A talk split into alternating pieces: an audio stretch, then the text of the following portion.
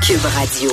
Nous allons parler d'économie et d'argent avec euh, Pierre Couture, journaliste à la section argent au Journal de Montréal, Journal de Québec. Salut Pierre. Salut Richard. Alors là, euh, Legault est allé rencontrer Doug Ford, premier ministre de l'Ontario, puis il a dit Hey, ça te tente-tu d'acheter mon hydroélectricité? Ah ouais, donc on est prêt à construire un nouveau barrage juste pour vous vendre de l'hydroélectricité. Et là, Doug Ford, il a montré son majeur.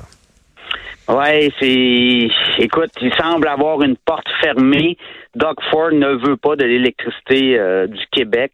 en Ontario, là, c'est très, très politique. On veut donner beaucoup d'emplois et on va rénover à grands frais les centrales nucléaires qui sont en fin de vie.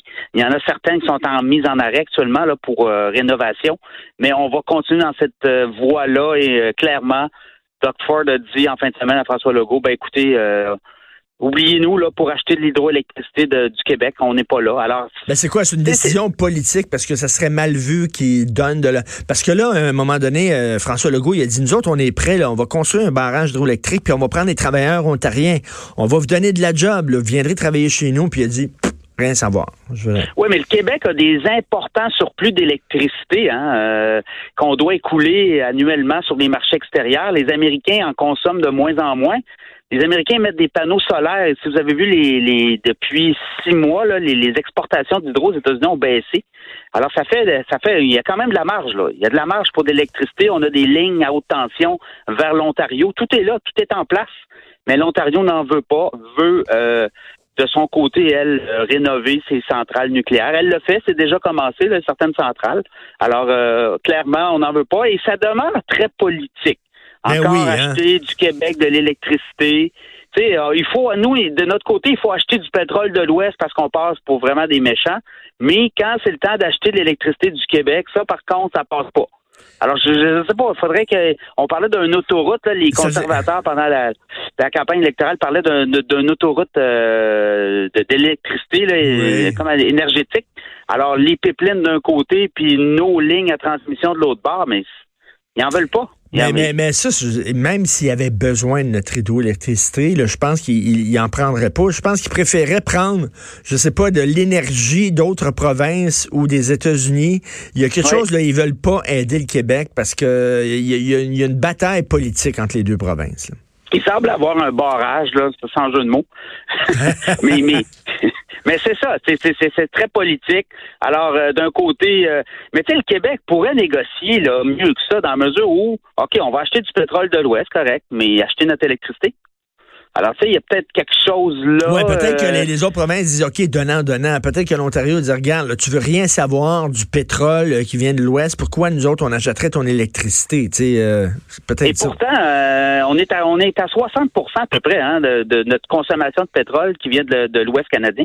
Alors que, là, peut-être quelques années, c'était 15 à 20 ça a beaucoup, ça s'est amélioré notre bilan. Là. On est à au moins 60 alors, euh, ceux, ceux qui disent qu'on n'achète pas de pétrole de l'Ouest, c'est pas vrai du tout. Là. Mais écoute, il s'est fait, il s'est fait quand même euh, claquer à la porte ses doigts, là. François oui, non, non, clairement, au niveau de l'électricité, oubliez ça. Il semble pas avoir de marché au Canada pour notre électricité. C'est vraiment les Américains. Puis là, voyez-vous, euh, le Massachusetts, le contrat qu'on a signé avec Hydro-Québec, euh, c'est compliqué. Les lignes vers le Maine, on semble peut-être avoir un référendum en vue. Il y a des producteurs américains d'électricité qui euh, euh, contestent devant les tribunaux le, passage que une, commission d'utilité du Maine a donné à Hydro-Québec à son partenaire aux États-Unis. Là. ça pourrait avoir des délais de ce côté-là. Alors, tu sais, il semble les Américains hmm. sont très protectionnistes en passant. Hmm. Là, et je pense que l'Ontario le fait aussi. Ben, écoute, il n'a pas prévu ça du tout. Hein. François Legault, là, il aurait, peut-être euh, dû prévoir un peu la réaction de Doug Ford. Là. Il avait l'air d'être surpris. Euh, ici, à Québec, bien sûr, on a des surplus euh, grâce, entre autres, au gouvernement précédent, faut le dire, là, qui s'est serré à ceinture. Il a dégagé des surplus. Mais là, tout le monde fait la queue avec un numéro comme ah chez le boucherie en disant, OK, nous autres, on veut passer à la caisse. On veut qu'il y en ait un peu de ce surplus-là qui, qui, qui tombe dans nos poches. Ouais, ben là, t'as les employés de l'État qui veulent euh, leur part du gâteau. T'as les, euh, les, PME aussi qui réclament des baisses d'impôts. Mais tu vois, Michel Girard, euh, mon collègue, en fin de semaine dans sa chronique, parlait de, quand même d'une facture salée si on se rend à l'évidence, c'est-à-dire que les, euh, employés de l'État réclament une hausse de 6,6% par année. Et euh, le gouvernement Legault, lui, dans ses prévisions, a prévu deux déjà. 2, 2,2. Alors la différence, ça fait 2 milliards par année de plus euh, qu'on devrait payer si jamais le gouvernement cède aux pressions là, des groupes euh, des travailleurs de l'État. Imagine, là, c'est beaucoup de fric, c'est 2 milliards par année de plus. La masse salariale des sont à peu près 500 000 employés de l'État.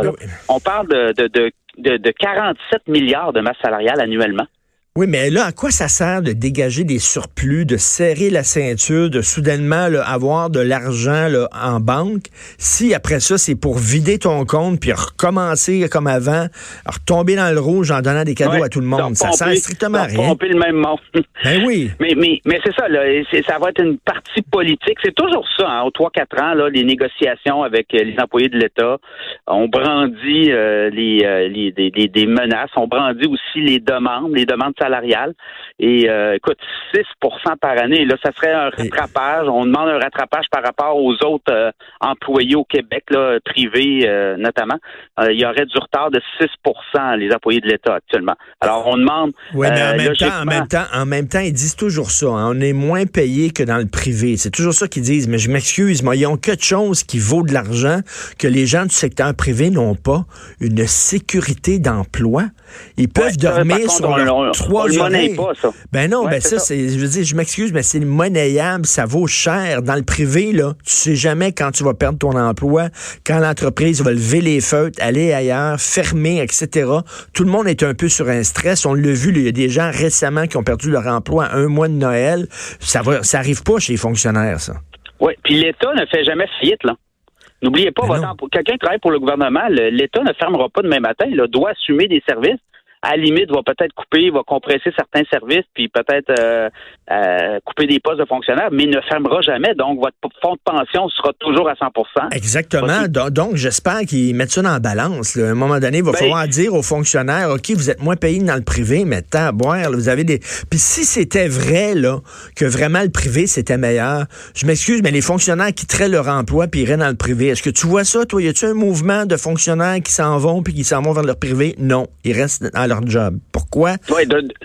Oui, non, ben c'est ça. Ben, d'autant plus que bon, c'est une partie politique. Là, on commence puis on étale nos nos revendications euh, et ça va finir quoi? L'inflation est à 1,9 là ces temps-ci, donc ça va finir à 2, 2,5, 2,2. Le gouvernement a tablé entre 2 2,2 là, ce qui ce qui offrait euh, aux travailleurs du secteur. Écoute, très rapidement, la demande mondiale pour les produits pétroliers pourrait augmenter de 500% d'ici 2050. Fait qu'on a encore besoin de pétrole.